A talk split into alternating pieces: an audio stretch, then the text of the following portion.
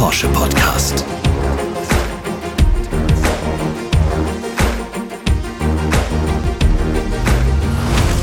Mannschaftssport, Elektromobilität, Träume, Kraftstoffe, Extrameile, Glück, Sichtbarkeit, Transparenz. Hosentasche. Das waren wieder unsere neun Wörter in elf Sekunden. Vielleicht bekommt ihr schon ein Gefühl dafür, in welche Richtung es in der heutigen Folge gehen wird. Und damit herzlich willkommen zum neuen 11 Porsche Podcast. Mein Name ist Sebastian Rudolph und wir haben unser Podcast-Studio heute im Kommunikationsforum in Stuttgart-Zuffenhausen aufgebaut. Auf die Porsche-Skulptur mit den drei weißen Elvern, die in den Himmel ragen, können wir trotzdem schauen. Die habe ich als Miniatur mitgebracht. Auf unseren heutigen Gast freue ich mich ganz besonders. Barbara Frenkel im Porsche-Vorstand verantwortlich für das Ressort Beschaffung. Mit ihr möchte ich über ihren Karriereweg sprechen, über Nachhaltigkeit und über synthetische Kraftstoffe. Hallo Barbara, schön, dass du heute hier bist. Hallo Sebastian, ich freue mich auf unser Gespräch. Seit 2001 bist du schon Teil der Porsche-Familie und deine Entscheidung für die Marke fußt auch auf einem persönlichen Motiv, das mit deinem Bruder zu tun hat. Erzähl uns doch mal von deinem Ich will zu Porsche-Moment. Ja, sehr gerne. Mein Bruder hatte einen silbernen Carrera 993 mit einem luftgekühlten Motor damals noch. Und äh, er hat mich mitgenommen. Ich war auf dem Beifahrersitz, ein wunderschönes Auto und die Fahrdynamik, die hat mich einfach fasziniert. Und das war für mich so ein einschneidendes Erlebnis, dass ich gesagt habe, irgendwann in meinem Leben möchte ich so ein Fahrzeug mal besitzen. Ja, und der 911er, der hat mich seitdem nicht mehr losgelassen und ich fahre ihn bis heute. Und das ist jedes Mal eine große Freude, wenn ich mich in das Fahrzeug setze und den Motor starte und losfahre. Ja, und der 993 ist nach wie vor hoch beliebt und das aktuelle Modell, was du fährst, also das aktuelle 911er Modell, ist auch noch sehr beliebt, zum Glück für alle Kundinnen und Kunden. In deinem Job ist immer wieder Krisenmanagement gefragt, ob es bei der Lieferkette ist, bei Materialengpässen. Die Gründe sind immer unterschiedlich. Manchmal ging es um Corona, Lockdowns und manchmal um traurige Ereignisse wie die Ukraine-Krise. Wie herausfordernd ist der Umgang mit solchen Ereignissen für dich? Ja, es stimmt, die letzten Jahre waren geprägt durch multiple Krisen und für uns in der Beschaffung ist es eine große Verantwortung, die wir tragen, weil eine stabile Versorgung der Produktion natürlich für den Unternehmenserfolg mitentscheidend ist. Und deswegen muss man diese Krisen eigentlich mit einer positiven Grundeinstellung angehen. Ich sehe es so, dass es auch in jeder Krise immer eine Chance gibt. Und wir haben unsere Lieferketten auf den Prüfstand gestellt und dort, wo es nötig war, haben wir eingegriffen, haben wir Anpassungen vorgenommen mit unterschiedlichen Maßnahmen. Zum Beispiel haben wir die Lagerbestände als Puffer aufgebaut, aber auch einen zweiten Lieferanten für kritische Komponenten freigegeben. Ja, es wird leider eine Zeit lang noch volatil bleiben, weil uns natürlich die großen geopolitischen Veränderungen immer noch beschäftigen. Und wir arbeiten ja an vielen Stellen auch immer just in time. Das heißt, die Teile kommen mit einer kurzen Vorlaufzeit direkt ans Band. Da kann natürlich immer mal was verrutschen und schiefgehen. Aber damit müssen wir natürlich umgehen und eine gewisse Vorsicht und Risikominimierungsstrategie ist Teil meines Jobs. Ich hatte es schon gesagt, für mich ist es wichtig, dass wir trotz aller Herausforderungen immer optimistisch bleiben und uns dabei auch auf die Dinge konzentrieren, die wir selbst in unseren Händen haben, die in meinem Einflussbereich liegen. Was auch wichtig ist, um gut durch Krisen zu kommen, ist auch die Menschen mitzunehmen. Menschenkenntnis und Empathie sind wichtig. Und vor allem für uns in der Beschaffung, wir arbeiten mit vielen Partnern zusammen, kommt es darauf an, gut und fair mit den Menschen umzugehen. Aber ich bin ja nicht allein, ich habe ein tolles Team, auf das ich mich verlassen kann. Ich sage immer, Beschaffung ist Mannschaftssport und da bin ich schon sehr stolz darauf, wie wir all diese schwierigen Momente gemeinsam bewältigt haben. Klar ist aber auch, die Lieferkette ist und bleibt komplex. Wir bleiben global aufgestellt, können nicht alle Eventualitäten vorhersehen. Und deswegen gehört auch für uns als Menschen eine gewisse Stressresilienz dazu. Diese Probleme, die muss man aushalten und nicht jedes Problem darf man persönlich an sich herankommen lassen. Das sind gute Tipps weit über die Beschaffung hinaus. Also eine positive Grundeinstellung braucht man im Leben, ein starkes Team dahinter auch. Und wer dich kennt, weiß, dass du beides hast, nämlich ein positiver Mensch bist und äh, viele starke Personen noch hinter dir hast. Und damit dich die Hörerinnen und Hörer noch besser kennenlernen können, haben wir einen kurzen Einspieler vorbereitet.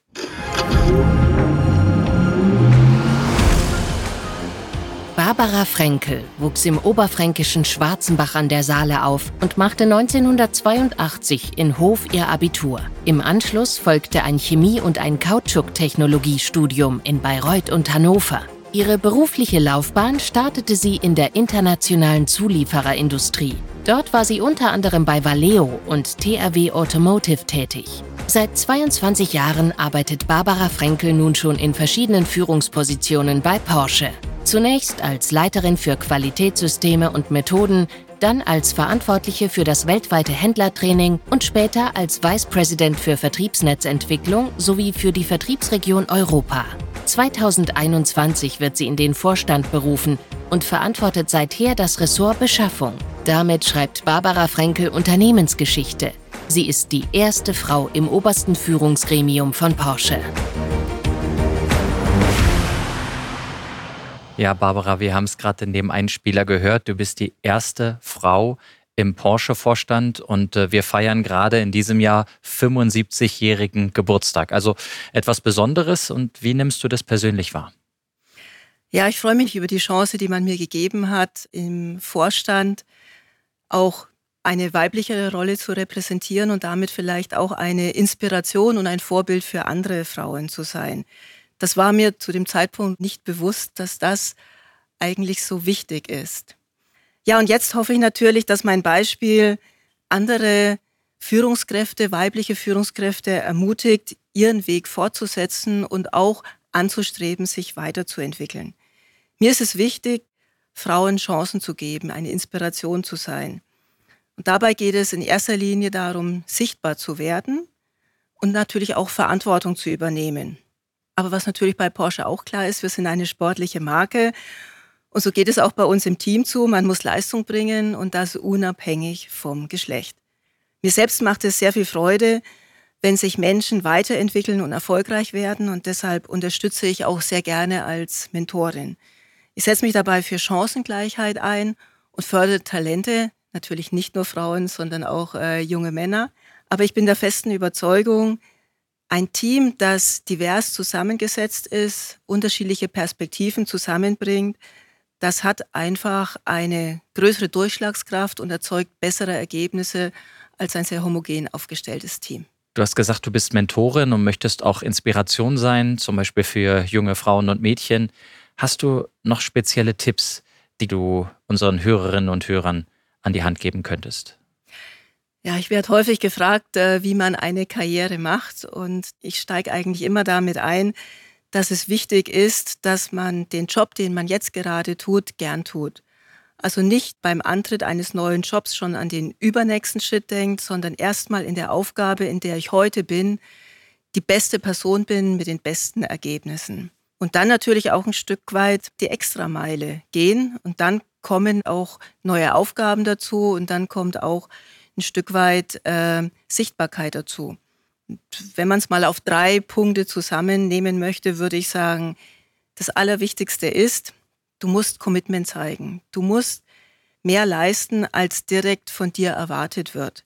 Du musst Leidenschaft zeigen und für das Thema brennen. Das zweite ist Sichtbarkeit.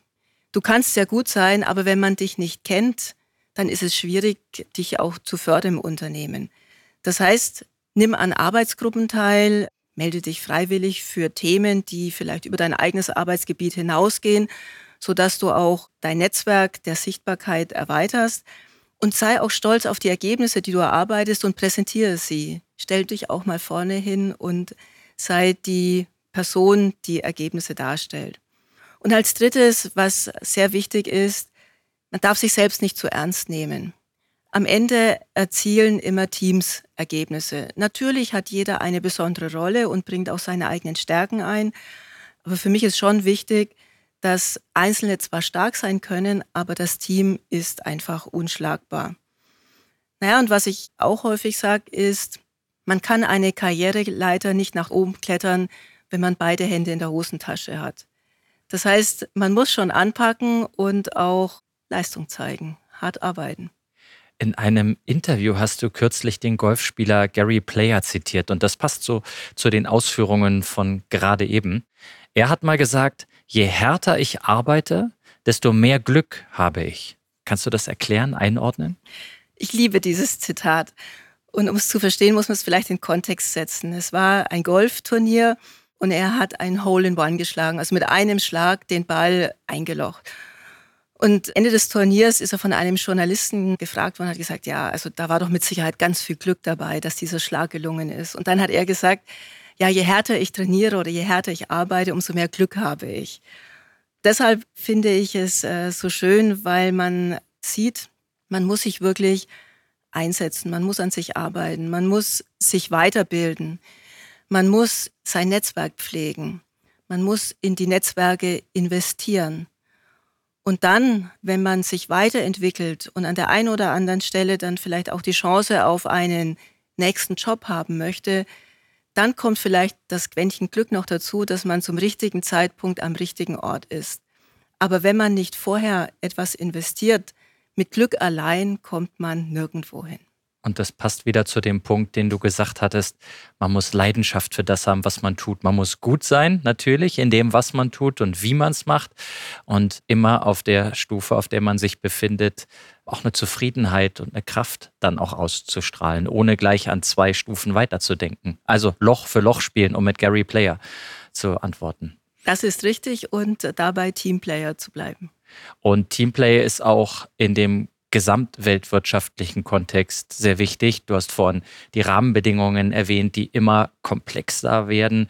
Gesellschaftlicher Wandel ist so ein Stichwort. Und in diesem gesellschaftlichen Wandel nimmt Diversität einen immer größer werdenden Stellenwert ein. Wie erlebst du das und wie ist Porsche hierbei deiner Meinung nach aufgestellt? Ja, die Gesellschaft entwickelt sich weiter und auch mit einer Geschwindigkeit weiter, die für uns eine höhere Komplexität darstellt. Damit ist natürlich auch verbunden, wenn wir als Unternehmen erfolgreich sein wollen, finde ich, ist es wichtig, dass wir in unseren Teams auch ein Stück weit die Gesellschaft abbilden. Weil wir machen ja Produkte, wir realisieren Träume für Menschen. Und um zu antizipieren, was denn Menschen sich träumen, was äh, die erreichen möchten, wie wir auch mit unseren Produkten und Dienstleistungen diese Kundenwünsche am besten realisieren, ist es natürlich gut, wenn wir ja, die Gesellschaft zu einem gewissen Teil bei uns im Team abbilden. Also Menschen mit unterschiedlichen Hintergrund einsetzen. Auch nicht nur Menschen aus der Automobilindustrie, sondern auch aus äh, Fashionindustrie zum Beispiel oder aus der Informationsbranche oder aus der Medienbranche. Menschen auch mit kulturell unterschiedlichen Hintergrund, um dann dieses Erfahrungswissen, die unterschiedlichen Sichtweisen in einem offenen Diskurs dann auch als Mehrwert in unsere Produkte und Dienstleistungen reinzubringen. Das klingt natürlich alles sehr schön, aber aus eigener Erfahrung weiß ich auch, dass gemischte Teams manchmal anstrengend sein können, weil nicht alle Mitglieder gleich ticken und man nicht schnell eine Lösung findet. Aber am Ende, so meine Erfahrung, sind die Lösungen innovativer, man kommt weiter und ich muss sagen, mir selbst macht es auch viel Spaß, in solchen Teams zu arbeiten. Auch die Themen Nachhaltigkeit, Transparenz nehmen immer einen höheren Stellenwert ein. Du selbst betonst immer mal, dass Nachhaltigkeit ein Prinzip ist, eine Einstellung ist, die man vorleben sollte, aber die man vor allem leben sollte. Wie lebst du diese Werte in deinem eigenen Alltag? Ja, berufsbedingt beschäftige ich mich natürlich sehr viel mit Nachhaltigkeit und da ist es offensichtlich, dass Nachhaltigkeit uns alle betrifft, weil wir damit die Zukunft der Welt, in der wir leben, mitbestimmen und vor allem in der unsere Kinder zukünftig leben. Deswegen versuche ich auch im Kleinen meinen Beitrag zu leisten. Beispiel ist, ich bin jetzt seit vier Jahren privat nicht mehr in Urlaub geflogen. Das haben wir also komplett eingestellt. Wir haben eine Solaranlage auf dem Dach und produzieren damit nachhaltig unseren eigenen Strom. Ich bin auch äh, getrieben natürlich ein Stück weit durch meine Tochter, haben wir uns auch mit den Essgewohnheiten umgestellt. Also es gibt weniger Fleisch, das ist auch klar. Und ein Thema, was mir als Taucherin sehr wichtig ist, ich engagiere mich auch finanziell bei NGOs, die sich zum Beispiel mit der Sauberkeit der Meere beschäftigen, aber auch Artenerhalt der Meere. Also zumindest versuche ich an der Stelle ein Stück weit zu unterstützen und Dinge zum Besseren zu wenden. Das hört sich gut an. Und äh, wer mit dem Unternehmen Porsche zu tun hat, der kommt auch am Begriff Pioniergeist kaum vorbei. Es ist ein markenprägender Begriff. Muss die Marke auch in puncto Nachhaltigkeit Vorreiter sein? Ich denke, dass es ganz wichtig ist, dass wir unsere Position nutzen, um Vorreiter zu sein. Deswegen haben wir uns sehr ehrgeizige Ziele gesetzt. Wir arbeiten auf eine bilanziell CO2-neutrale Wertschöpfungskette unserer Fahrzeuge im Jahr 2030 hin. Da gibt es mehrere große Stellhebel, um dies zu erreichen. Und der wichtigste ist natürlich, dass wir mehr elektrische Fahrzeuge auf die Straße bringen. Da haben wir sehr gut gestartet. Unser Taycan ist sehr erfolgreich im Markt positioniert. Und nächstes Jahr kommt ja der neue Macan, der auch elektrisch sein wird. Und als drittes, im Jahr 2030 haben wir die Ambition, dann mehr als 80 Prozent unserer neuen Fahrzeuge mit vollelektrischem Antrieb auszuliefern. Wenn wir in die Lieferkette gucken, dann wissen wir, dass ein Großteil der CO2-Emissionen bei Elektrofahrzeugen vor allem aus der Batterieherstellung stammt. Und als Beschaffungsvorständin beschäftigt mich deshalb die Frage, wie bekommen wir das Thema Nachhaltigkeit verstärkt in die Lieferkette? Das ist eine ziemlich spannende Aufgabe. Das glaube ich. Und wie lässt sich das bei unseren Lieferanten sicherstellen? Das Gute ist, dass wir alle in der Beschaffung dafür brennen, das auch zu erreichen. Und zusammen mit unseren Partnern reduzieren wir bereits heute schon sukzessive die CO2-Emissionen in der Lieferkette. Schönes Beispiel ist, dass wir mit unseren rund 1300 Lieferanten, die direkt Produktionsmaterial an uns liefern, gefordert haben, dass sie mit Grünstrom produzieren und das tun sie auch. Aber auch bei den Materialien setzen wir an, indem wir zum Beispiel CO2-reduziertes Aluminium einsetzen oder den Anteil von recycelten Stoffen erhöhen. Ja, und das Schöne ist natürlich, dass wir mit unseren Partnern solche Innovationen nach vorne treiben. Das macht mir viel Spaß. Aber neben der Dekarbonisierung und der Kreislaufwirtschaft gehört zur Nachhaltigkeit auch soziale Aspekte. Auch dazu sind wir in engen Austausch mit den Lieferanten wir wollen zum Beispiel, dass unsere Produkte unter fairen Arbeitsbedingungen erstellt werden. Das fordern wir proaktiv ein und dabei nutzen wir zum Beispiel auch künstliche Intelligenz, um Menschenrechtsverstöße in der Lieferkette zu vermeiden. Lass uns nun noch über eine besondere Komponente in der Porsche Nachhaltigkeitsstrategie sprechen. E-Fuels, also synthetische Kraftstoffe.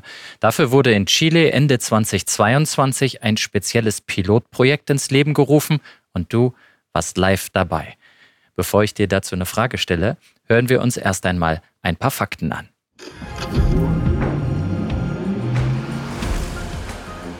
Im Dezember 2022 ist es soweit.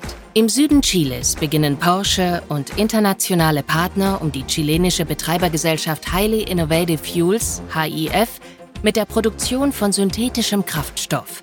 Mehr als 100 Millionen US-Dollar investiert der Sportwagenhersteller bislang in E-Fuels und bringt in Chile seine umfangreichen Erfahrungen mit Hochleistungsmotoren ein. Die Pilotanlage zur E-Fuels-Produktion ist nahe Punta Arenas gelegen und trägt den Namen Haru Oni, was im lokalen Dialekt für Land der Winde steht. Ein Ort, an dem Windturbinen bis zu viermal häufiger mit Spitzenleistung laufen als an den windreichsten Orten in Deutschland. Zur Herstellung von E-Fuel wird im ersten Schritt Wasser in seine Bestandteile Wasserstoff und Sauerstoff zerlegt. Letzterer wird an die Atmosphäre abgegeben.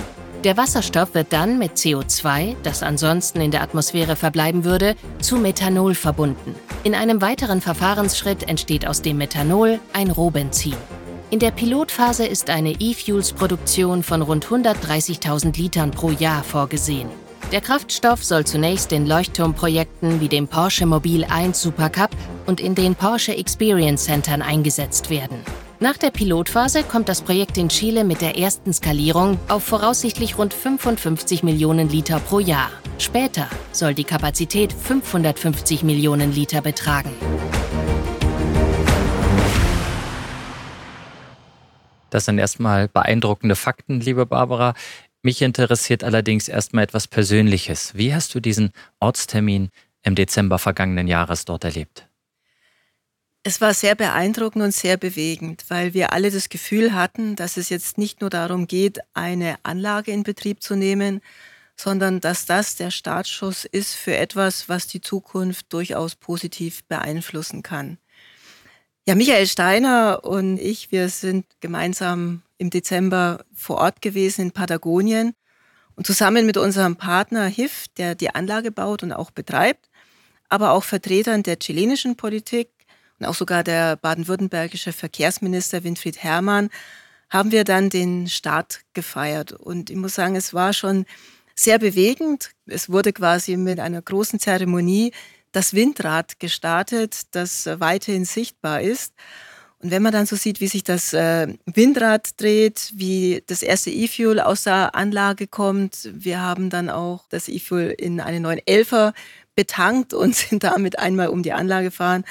Also das war, war wirklich toll und ist natürlich schön, wenn alle, die auf diesen bewegenden Moment hingearbeitet haben, dann auch dabei sein können und den Moment feiern können. Das glaube ich gerne. Und du hast es erwähnt, das E-Fuel wurde in einen Elfer getankt. Wir haben dann später nochmal eine Presseveranstaltung gemacht mit anderen Porsche-Modellen und es funktioniert und die Hörerinnen und Hörer können es nicht sehen, aber Barbara Frenkel lacht im positiven Sinne, ist auch die Freude, die dahinter steckt, weil du ja mit den Teams, Michael Steiner hast du erwähnt, mhm. Entwicklungsvorstand von Porsche, sehr viel Herzblut in diese Themen steckst. Ja, und weil es natürlich auch toll ist, der Öffentlichkeit zu zeigen, dass dieser Kraftstoff Fahrzeugen, die es heute gibt, die auf der Straße fahren, direkt verwendet werden kann dass es keine Anpassungsthemen gibt, sondern ja, grün hergestellter Kraftstoff direkt verwendbar ist. Also jeder Tropfen hilft und die Bestandsflotte weltweit äh, beträgt ja über eine Milliarde Fahrzeuge, Tendenz steigend. Insofern ist das auch eine Lösung dafür. Trotzdem sind E-Fuels in der aktuellen Diskussion nicht unumstritten. Vielleicht kannst du für unsere Hörerinnen und Hörer nochmal zusammenfassen, warum hältst du diese Entwicklung für sinnvoll und welches Potenzial siehst du in synthetischen Kraftstoffen? Ich glaube, ein Großteil der Debatte kommt eigentlich daher, dass man glaubt, dass E-Fuels und Elektromobilität im Wettbewerb stehen. Das ist aber keineswegs der Fall, sondern wir glauben, dass es eine perfekte Ergänzung ist. Deswegen ist es auch ganz wichtig, nochmal herauszustellen, dass wir bei Porsche ganz klar auf Elektromobilität setzen. Also unsere Fahrzeuge in der Zukunft werden elektrifiziert sein. Aber so wie du es schon gesagt hast, was machen wir mit all den Fahrzeugen? 1,3 Milliarden Fahrzeuge, die alle Verbrenner sind. Da gibt es keine Dekarbonisierungslösung. Wir können dort nur beim Kraftstoff ansetzen. Also das Problem ist nicht der Motor, sondern der Kraftstoff. Und wenn synthetische Kraftstoffe verfügbar sind, dann kann das einen signifikanten Beitrag leisten. Was aber auch schön ist an der Anlage, die wir in Haruoni aufgebaut haben, ist, dass der Prozess auch ermöglicht, am Ende des Prozesses eine technologische Entscheidung zu treffen, ob wir tatsächlich jetzt Kraftstoffe fürs Fahrzeug produzieren oder Kraftstoffe für Flugzeuge zum Beispiel, Kerosin, aber auch für Schiffe. Und das ist eine gute Geschichte, dass man je nachdem, wie sich die Märkte entwickeln, da auch eine gewisse Variabilität hat. Für mich ist wichtig, insbesondere wenn wir von Deutschland aus die Diskussion führen, dass wir nicht nur an unser Land denken, sondern dass wir global denken und uns einfach Länder vorstellen, wo sich die Elektromobilität nicht so schnell durchsetzt, wo es keine Ladeinfrastruktur gibt. Und dort brauchen die Menschen, um mobil zu sein, Verbrenner. Und da könnte E-Fuels auch eine tolle Lösung sein. Also Verkehrsträger übergreifend weltweit gedacht als Ergänzung zur Elektromobilität. Liebe Barbara, in unserem Podcast spiele ich traditionell mit meinen Gästen ein Quiz, drei Fragen, drei Antwortmöglichkeiten und das würde ich jetzt gerne auch mit dir spielen. Bist du bereit? Natürlich bin ich bereit. Okay, legen wir los. Frage 1. Beim Haro Oni Projekt in Chile kann an rund 270 Tagen im Jahr unter Volllast Windenergie erzeugt werden. Wie viele Tage schafft das ein Windrad in Deutschland im Durchschnitt? A. 65 Tage, B. 80 Tage, C. 105 Tage. Das ist leicht für mich. 80. Boah, das war treffsicher und richtig. Man merkt, äh, du kennst dich damit aus, also ein Drittel mhm. weniger. Das zeigt auch, wie viel Kraft der Wind in Chile und wahrscheinlich auch so durchgängig, 270 Tage, da weht oft der Wind. Ja, ja ich war vor Ort und ich kann das bestätigen. also springen wir zu Frage 2. Du bist durch deinen Werdegang ein Vorbild für viele junge Frauen. Weißt du, wie hoch der Frauenanteil in der Porsche-Beschaffung aktuell ist? A. 23 Prozent, B. 31 Prozent, C. 37 Prozent. Das ist ganz klar C, 37 Prozent. Und ich werde alles dafür tun, dass es noch weiter anwächst. Also es ist äh, unheimlich, aber auch das ist richtig. Unheimlich deshalb, weil du so äh, treffsicher antwortest. Aber du kennst dich aus mit deinem Bereich. Das ist mein Bereich, ja. Insofern ähm, super. Fährst du eine starke Runde nach der anderen. Zwei Fragen richtig. Jetzt kommt die dritte. Soweit ich weiß, hast du dir mit deinem aktuellen Dienstwagen einen Traum erfüllt. Die Rede ist von einem 911 Turbo S Cabriolet in Lava Orange. Weißt du, wie schnell dieses Modell von 0 auf 100 beschleunigt? A 2,8 Sekunden, B 3,1 Sekunden, C 3,5 Sekunden. Wenn ich fahre oder was im technischen Datenblatt drin steht? ähm, ich glaube, du kannst die Technik äh, fast erreichen. Also insofern. Also ich äh, gehe davon aus, dass es 2,8 Sekunden sind. Aber ich bin ehrlich, ich glaube nicht, dass ich das schaffe. ja, wer jetzt gedacht am Ende, ich glaube, dass ich es noch ein bisschen schneller hinbekomme. Nein, Spaß beiseite. 2,8 sind richtig. Du hast alle Fragen top beantwortet. Herzlichen Glückwunsch. Jetzt, liebe Hörerinnen und Hörer, seid ihr an der Reihe. Auch ihr könnt heute wieder etwas gewinnen.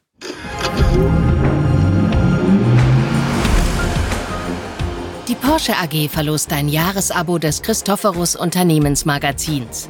Das Gewinnspiel läuft ab sofort bis zum Erscheinungstermin der nächsten 911 Podcast-Folge.